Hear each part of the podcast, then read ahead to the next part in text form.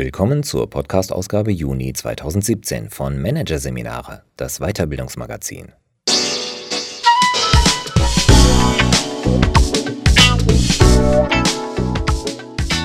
Weitere Podcasts aus der aktuellen Ausgabe behandeln die Themen Kompetenzen für die digitale Welt, Führungskraft 4.0 und Konsequent führen, Fokus aufs Wesentliche.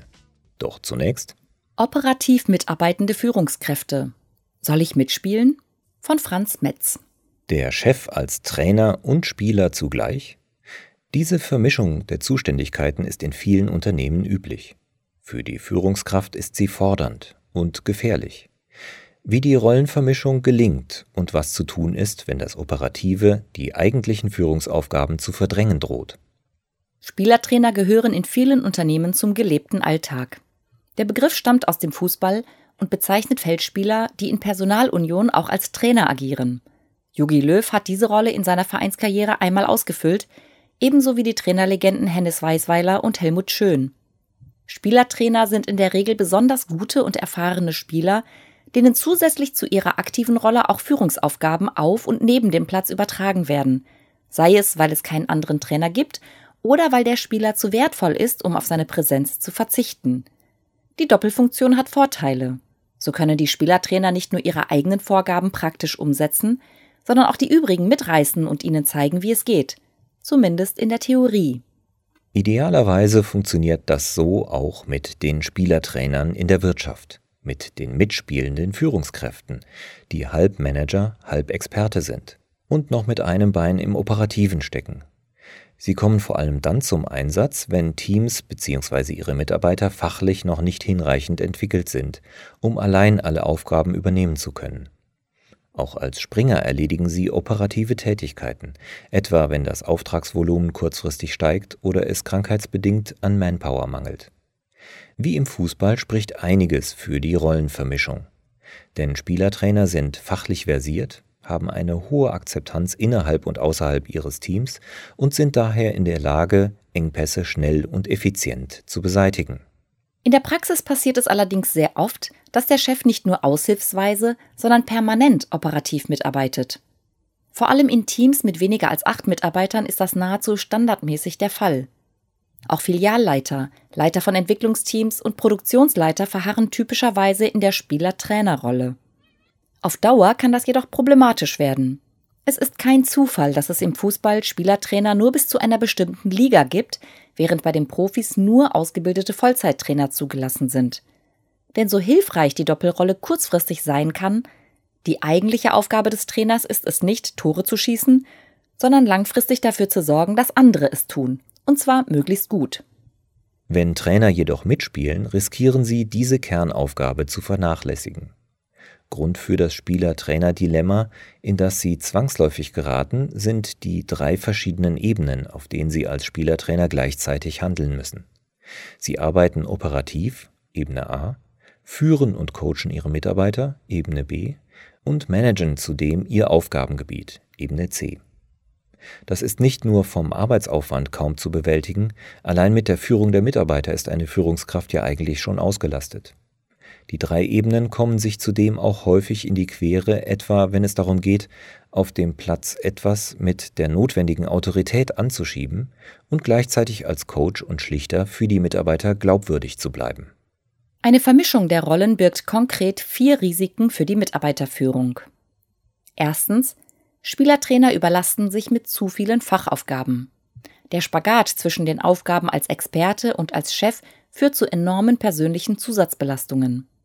Verstrickt ins Operative können Spielertrainer nicht einfach zurückschalten, wenn sie möchten, weil Aufgaben zu Ende geführt werden müssen. Schließlich ist es auch die Überlastung selbst, die sie daran hindert, zu erkennen, dass sie sich durch ihr Mindset und ihre Arbeitsweise erst in die Situation gebracht haben. Eine Situation, aus der viele nur durch externe Hilfe, zum Beispiel durch Coaching, herauskommen. Zweitens, Spielertrainer vernachlässigen die Führung. Führungskräfte sind in der Regel die Teammitglieder mit dem größten Fachwissen. Oft mangelt es an anderen erfahrenen Experten. Zugleich ziehen Spielertrainer ihre Führungslegitimation genau aus diesem Wissensvorsprung und sie fühlen sich daher genötigt, ihn unter Beweis zu stellen.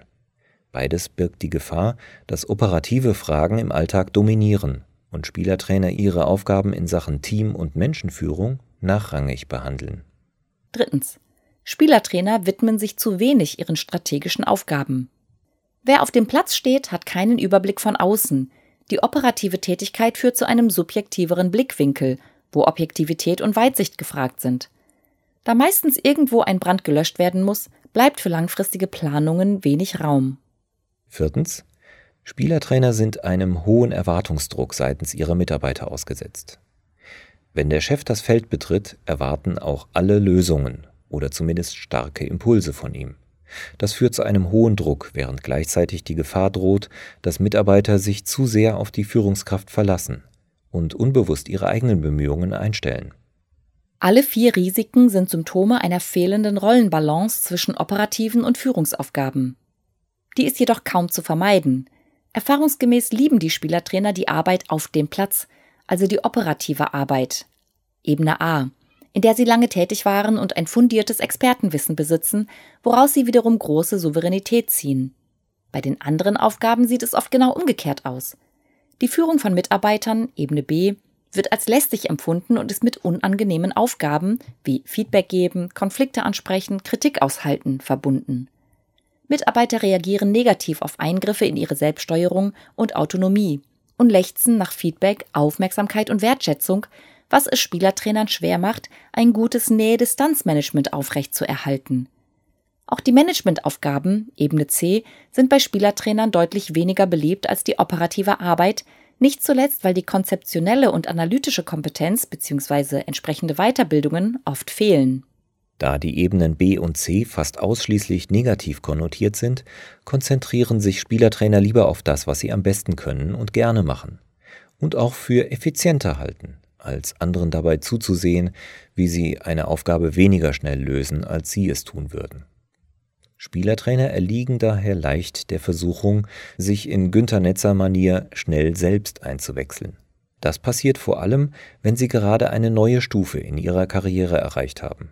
An diesen Übergängen mit neuen übergeordneten Funktionen fällt es vielen schwer, sich auf die neue Rolle einzustellen. Stattdessen arbeiten sie als Edelexperte weiter und riskieren, sich selbst und ihrem Team zu schaden. Denn die Vernachlässigung der Führungsseite ist nicht das einzige Problem mit der Doppelfunktion.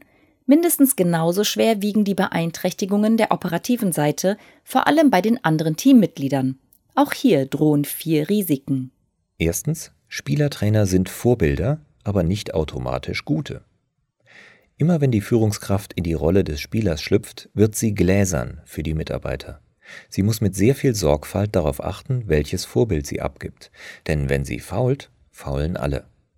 Zwar können sie auch gute Rollenmodelle für ihre Mitarbeiter abgeben, aber schon kleinste Abweichungen vom Optimum, zum Beispiel was den Tonfall gegenüber Kollegen oder das Verhalten gegenüber Kunden angeht, werden als Zeichen gewertet, dass man das machen kann. Zweitens. Spielertrainer dringen in die Domäne der Mitarbeiter ein. Wenn sich Führungskräfte ins Operative einklinken, tragen sie unbeabsichtigt die Hierarchie in einen Bereich, in dem die Mitarbeiter sonst gleichberechtigt und idealerweise selbstständig arbeiten. Die wiederum können sich durch einen mitarbeitenden Teamleiter eingeschränkt fühlen, zu Lasten der Motivation. Drittens. Spielertrainer entmündigen ihre Mitarbeiter. Im Extremfall entmündigt der mitspielende Chef seine Mitarbeiter, etwa wenn er wichtige Aufgaben für sich reklamiert. Das führt schnell zu einem Gewöhnungseffekt, so dass Mitarbeiter in vorauseilendem Gehorsam die dicksten Brocken oder wichtigsten Kunden der Führungskraft überlassen und ihre Arbeitsweisen und Meinungen unkritisch übernehmen. Viertens. Spielertrainer bremsen die Entwicklung ihrer Mitarbeiter. Wenn Spielertrainer weniger delegieren, übertragen sie auch weniger Verantwortung und zeigen weniger Vertrauen. Letztlich nehmen sie ihren Mitarbeitern damit Entwicklungschancen, Potenziale im Team bleiben ungenutzt. Hinzu kommt, dass sie durch ihr eigenes Eingreifen eher Einzelkämpfertum vorleben als eine ausgeprägte Teamkultur. Gemeinsam ist den Risiken fürs Operative, dass Spielertrainer ihren Mitarbeitern zwar kurzfristig weiterhelfen, langfristig aber eher schaden, vor allem wenn sie zu viele wichtige Aufgaben an sich ziehen. Zwar schätzen es Mitarbeiter, wenn ihre Führungskraft sich nicht zu schade ist, den Mülleimer zu leeren, aber dabei geht es eher um das soziale Miteinander, nicht darum, operative Tätigkeiten, die in die Verantwortung der Mitarbeiter gehören, zu übernehmen. Eine übertriebene Einmischung in die tägliche Arbeit steht im Widerspruch zu einer fördernden Führungshaltung. Statt Verantwortung zu teilen und Mitarbeiter an großen Aufgaben wachsen zu lassen, Stichwort Empowerment, hieße das nämlich, alles auf den Chef zu bündeln. Um es noch einmal zu sagen, grundsätzlich ist die Verbindung beider Rollen vorteilhaft und oft alternativlos. Damit sie funktioniert, kommt es aber auf die richtige Mischung an, die nicht einseitig in Richtung Operatives ausschlagen sollte. Eine Mischung von 70 zu 30 zugunsten der Führungsaufgaben ist gesund, wobei es natürlich auf das jeweilige Unternehmen ankommt. Allerdings sollten Sie die Spieler-Trainer-Rolle bestenfalls auf Zeit spielen, denn aus genannten Gründen steigt auf Dauer die Gefahr, dass das Operative überhand nimmt und die eigentlichen Führungsaufgaben verdrängt. Um das zu verhindern, sollten Spielertrainer von vornherein eine Exit-Strategie planen, also genau festlegen, wie viel Zeit sie investieren möchten und was sie tun, wenn die Situation, die ihr Eingreifen erforderlich gemacht hat, bewältigt ist. Daran schließen sich weitere Fragen an, die ebenfalls besser im Vorfeld geklärt werden. Wer übernimmt? Was braucht der Nachfolger dafür? Wie bekomme ich meine Leute so weit?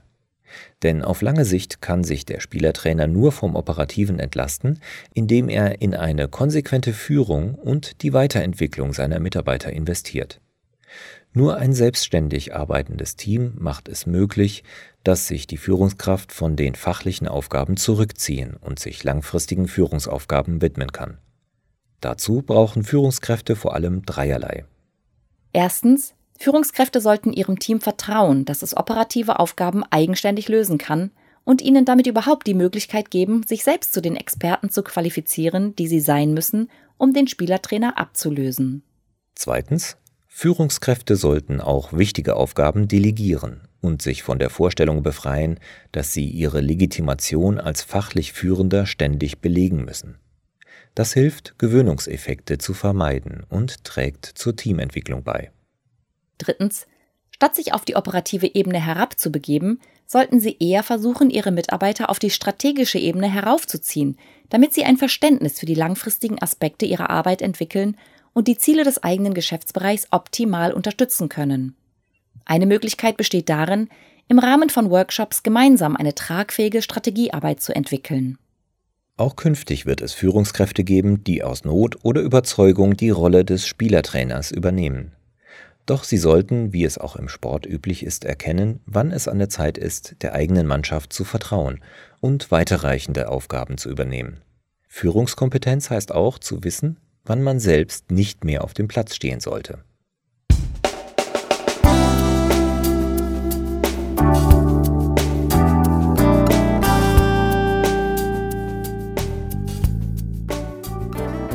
Sie hörten den Artikel Operativ mitarbeitende Führungskräfte. Soll ich mitspielen? Von Franz Metz. Aus der Ausgabe Juni 2017 von Managerseminare, produziert von Voiceletter. Weitere Podcasts aus der aktuellen Ausgabe behandeln die Themen Kompetenzen für die digitale Welt, Führungskraft 4.0 und Konsequent führen, Fokus aufs Wesentliche. Weitere interessante Inhalte finden Sie auf der Homepage unter managerseminare.de und im Newsblog unter managerseminare.de/blog.